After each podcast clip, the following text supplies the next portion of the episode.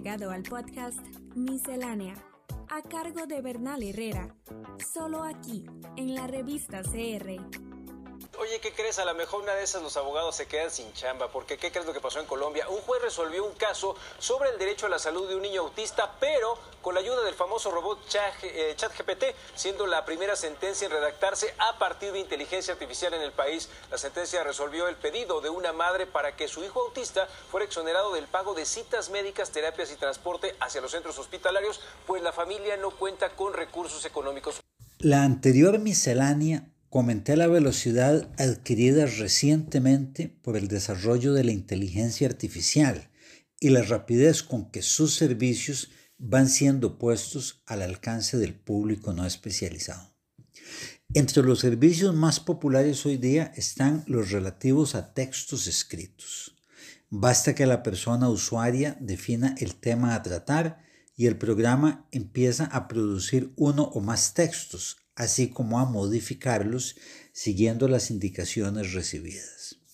Desde contenidos para publicar en redes sociales hasta trabajos académicos, pasando por una amplia gama, la capacidad escritural de la inteligencia artificial parece ilimitada.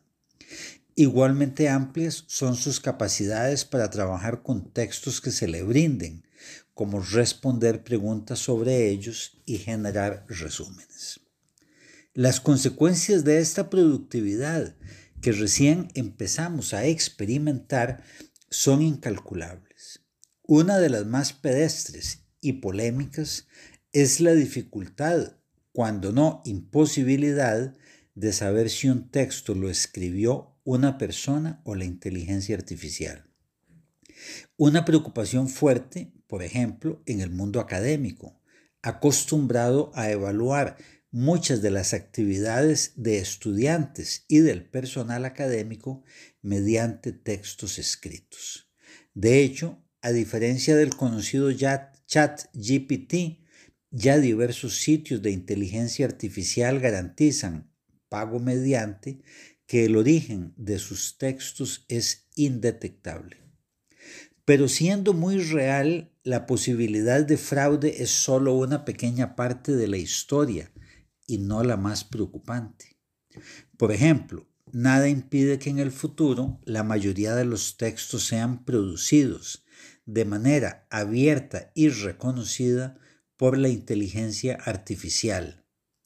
Y no solo de textos escritos, pues lo dicho también vale para la producción de música, imágenes, videos y hologramas.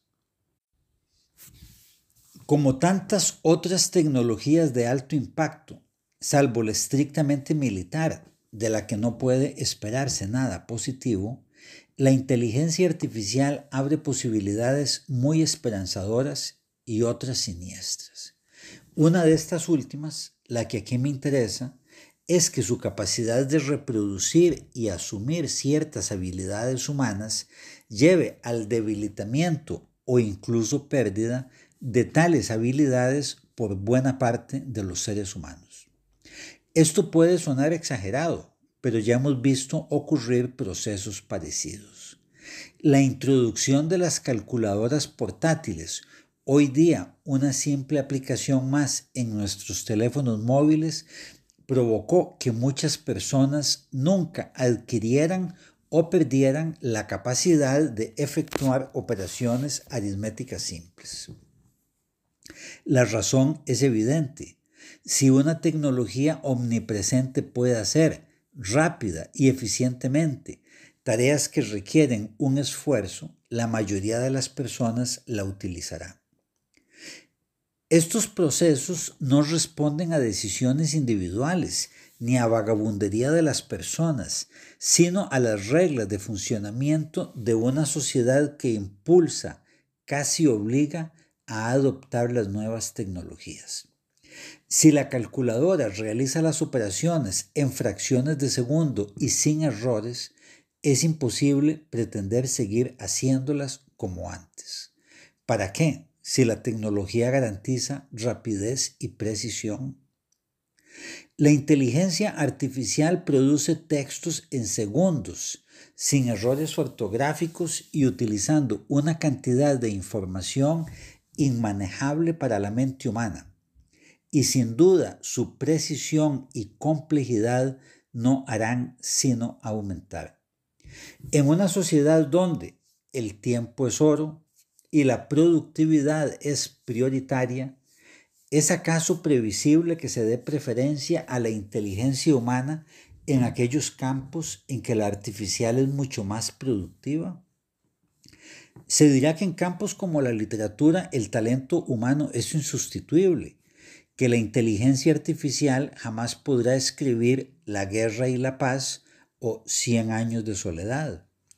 Pero aun si fuera así, la inmensa mayoría de la literatura leída no tiene ni requiere la complejidad de Los hermanos Karamazov o de Conversación en la Catedral, sino que es mucho más formulaica y previsible. Además, lo mismo se decía del ajedrez y al final Kasparov, según muchos expertos y mediciones, el mejor ajedrecista de todos los tiempos, acabó derrotado por Deep Blue, según vimos la miscelánea pasada. El debilitamiento de capacidades humanas por la tecnología no es un proceso novedoso. La creciente distancia entre los lugares de habitación y los de trabajo, sumada a la disponibilidad de medios mecánicos de transporte, hizo que numerosas personas dejaran de caminar. Cierto, mantenemos la capacidad de hacerlo, pero en la práctica muchas personas han renunciado a caminar distancias más allá de las mínimas. Incluso evitan subir unos cuantos escalones si hay escaleras mecánicas o ascensor. Conforme la inteligencia artificial vaya volviéndose cada vez más poderosa y sofisticada, y lo hará a enorme velocidad, millones de personas podrían dejar de utilizar algunas de sus tradicionales habilidades intelectuales. El proceso de dejar a cargo de aparatos lo que antes realizaba la mente humana se ha venido acelerando. La sustitución masiva de la movilidad peatonal urbana por la mecánica tomó varias décadas. El traslado de los cálculos aritméticos a la calculadora tomó menos tiempo y aplicaciones como Waze se encargan hoy día de llevarnos a nuestro destino lo que tal vez acabe debilitando la capacidad humana de orientación espacial. Muchas de las anteriores revoluciones humanas transformaron las formas en que se efectuaban las labores manuales, caso de la revolución industrial o las tareas mentales más mecánicas, como lo hicieron las calculadoras y buena parte de la informática. La inteligencia artificial en cambio, amenaza con asumir labores mucho más intelectuales y esto es realmente novedoso y revolucionario. Un tema que espero comentar en una próxima miscelánea. Abuso del GPS. En los dos años que llevo viviendo en San Francisco, creo que solo me he memorizado las calles del trabajo y de la casa, porque uso Google Maps hasta para ubicarme en el supermercado. Ya si me piden direcciones a otro lado, entro en pánico mejor les digo que soy turista. Lo peor de todo es que muchas veces bastaría con levantar la mirada para ver el letrero del sitio que buscamos, pero en vez damos mil vueltas buscando el puntito rojo en el mapa de nuestras pantallas. Estamos en las plataformas de Spotify, Apple Podcast, Google y Anchor como la revista. La revista.